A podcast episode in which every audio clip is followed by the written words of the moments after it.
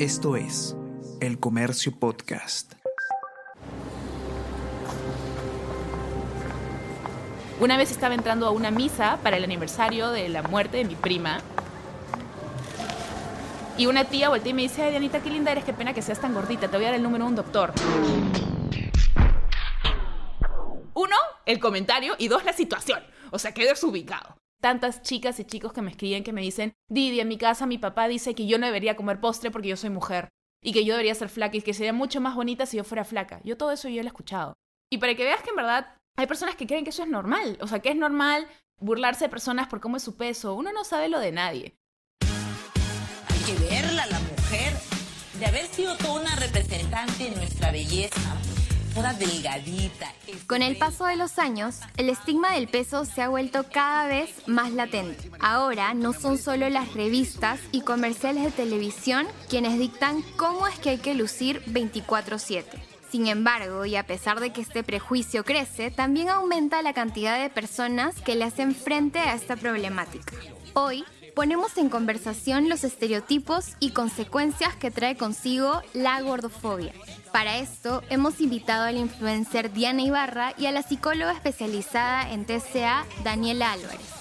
Mi nombre es Celeste Pérez y les doy la bienvenida al primer episodio de Eso no se pregunta, el podcast del comercio creado para cuestionar todo aquello que normalizamos en el pasado. Te estás escuchando. Eso no se pregunta. Según cifras del INEI, en 2019 se estimaba que al menos 7 de cada 10 adultos en el país tenía exceso de peso. Esto, que a simple vista podría verse como un problema de salud física, acarrea también un motivo de marginación social, la gordofobia. Quiero dejar algo en claro. Sí, me caen gordos los gordos. Tengo que confesarme, soy un gordofóbico. Odio a los gordos. Si eres gordo, me das p asco. No te acerques a mí. Los gordos, al igual que los pobres, no deberían de tener hijos.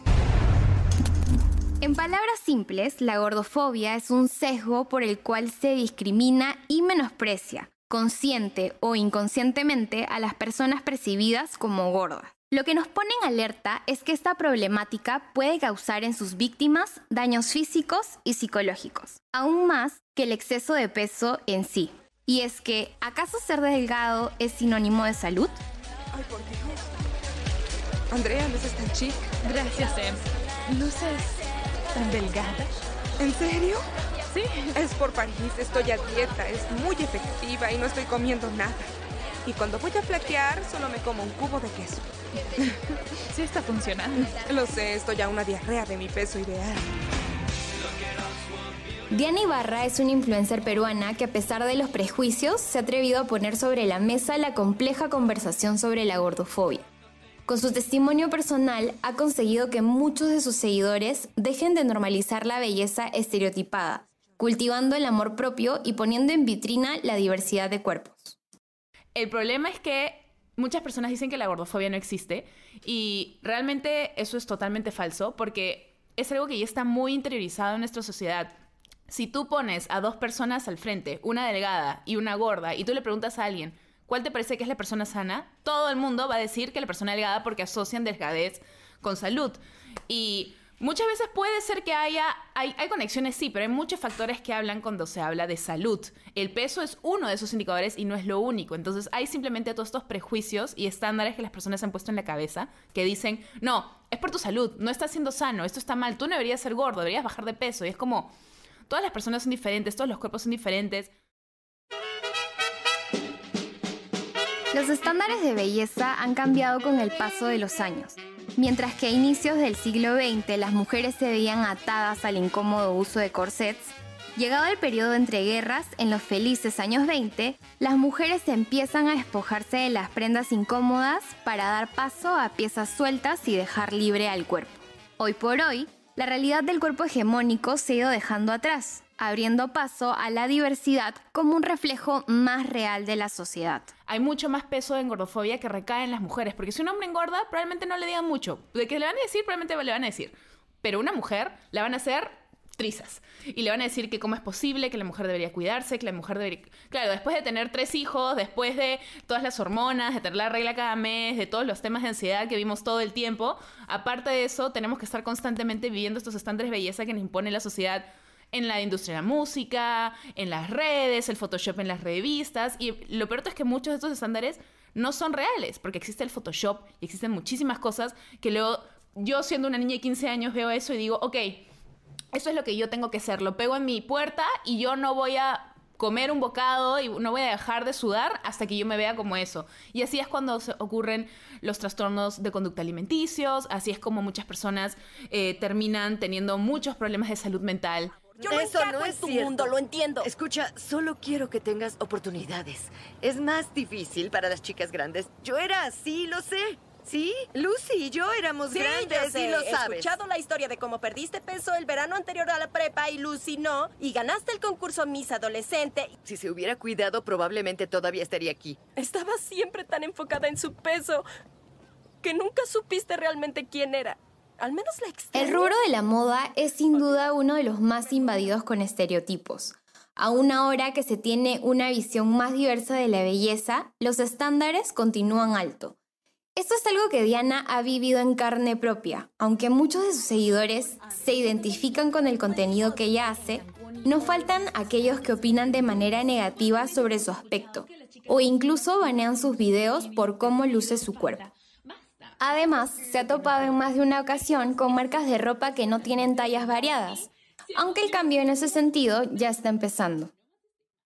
Sí he sentido que particularmente la industria de la moda ha cambiado bastante a nivel global. En muchos otros países lo veo más avanzado. Todavía hay mucho camino por recorrer. En Perú en particular he visto un poco de cambio. Por ejemplo, ya veo modelos de diferentes tallas, eh, más gordas, más bajas, eh, de diferentes tonos de piel. O sea, veo mucha mayor inclusión en el tema de moda, sí.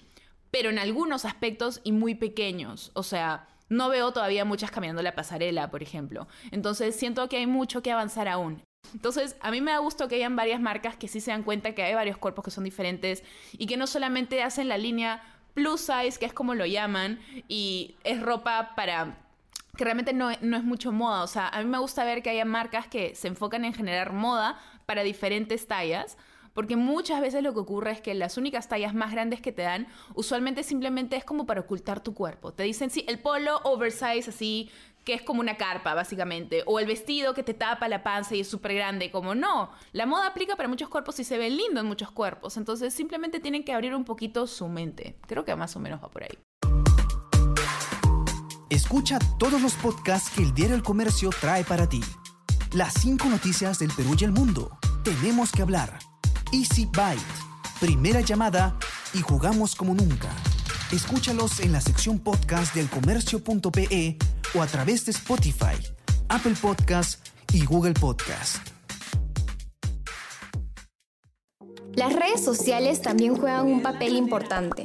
En comparación con el pasado, hoy formamos parte de una generación que está sumergida casi al 100% en una realidad paralela a través de las pantallas sometidos muchas veces a una comparación constante sobre cómo debemos o no lucir.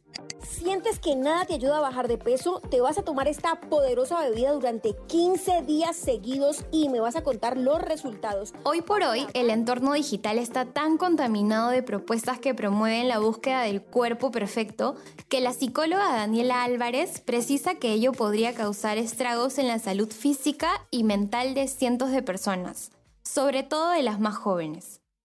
No sé, en los adolescentes, en las jóvenes, claro, hay como mucha exposición de este cuerpo, no sé, delgado o perfecto. Y, claro, uno empieza como a, a, compararse, ¿no? Sobre todo en la adolescencia, creo yo. Uno empieza como a compararse con estos cuerpos que está acostumbrada a ver, y no solo en las redes, sino en todos los medios de comunicación. Y empieza a pensar que su cuerpo está mal, que, que hay algo malo en, en, una, cuando en verdad es, es porque nos están mostrando como un modelo eh, que al final le está afectando, bueno, en nuestra seguridad, en, en, nuestra autoestima, en nuestro concepto también de lo que es saludable, porque también en redes se ve mucho eso, ¿no? Como las páginas de, de salud, de wellness, de fitness, y que también es lo que, o sea, lo que te muestran como saludable es al final el resultado del cuerpo, ¿no? No te muestran tanto como, no sé, eh, cuando ves estas fotos de eh, inicié un estilo de vida saludable y este es el resultado. Y te muestran, no te muestran, no sé, sus análisis médicos, te muestran su cuerpo entre comillas, perfecto. Por más raro que parezca, y aunque sea de esperarse que estos estereotipos estén vigentes en todas las áreas, menos en el de la salud, podría sorprendernos la cantidad de profesionales en la materia que aún continúan con posturas gordofóbicas. Desde nutricionistas y médicos generales hasta profesionales de salud mental que se apegan a la creencia de que estar delgado siempre será más sano. Sí, la gordofobia es la discriminación que sufren las personas gordas solo por el hecho de ser gordas. Eso es básicamente, ¿no? Y que claro, se puede manifestar como en varios ámbitos, tanto en relaciones eh, interpersonales, como en institucional, como en el ámbito médico y bueno, también intrapersonal. Lo anterior también desencadena la famosa cultura de dieta, un concepto por el que se empieza a dar valor moral a la comida, etiquetando algunas de buena y a otras de mala. Aquí hay comida que se debe restringir para no perder el peso ideal y que si se llega a consumir debe ser compensado en horas extra de ejercicio o menos alimento en la siguiente ocasión. Lo peor es que perpetuar este tipo de patrones con la etiqueta de ser saludables podría desencadenar en diagnósticos de trastornos de conducta alimentaria más conocidos como TCA. Y las cifras lo reflejan.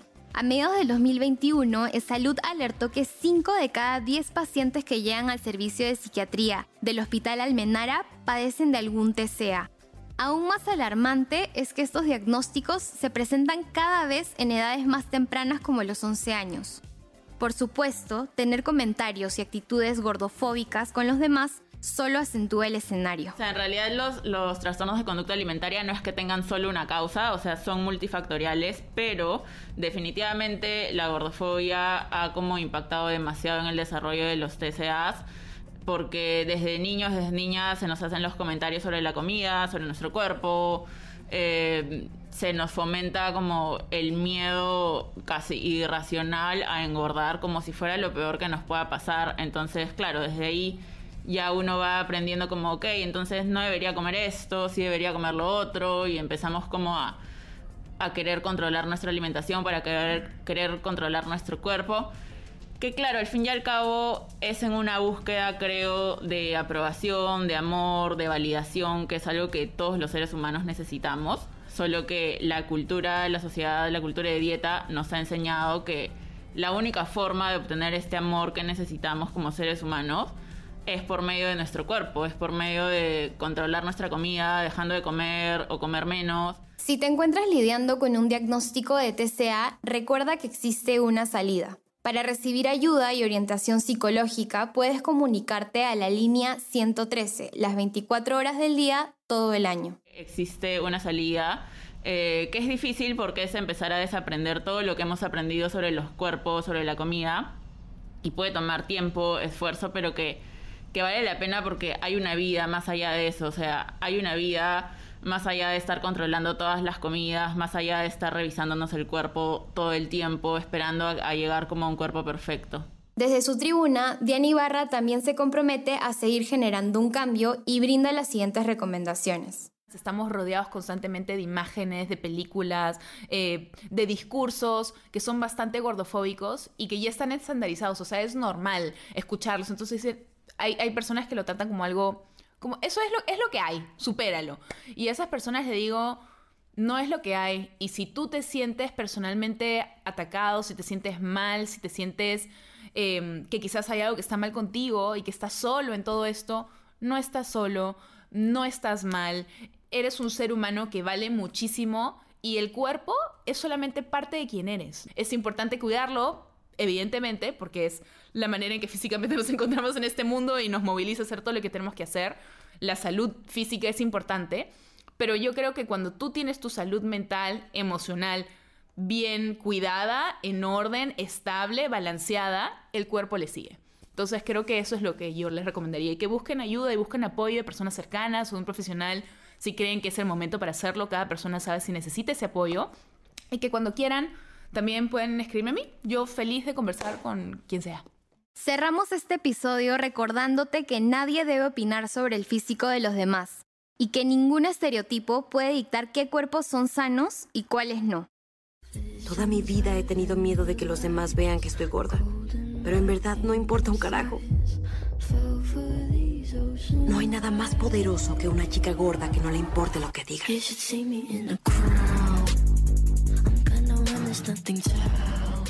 Los esperamos la próxima semana para seguir cuestionándonos sobre más temas. Agradecemos a Novotel Lima San Isidro por prestarnos sus instalaciones para la realización de este podcast y al equipo de producción de podcast del comercio conformado por Soine Díaz y Josema Romero. Eso no se pregunta.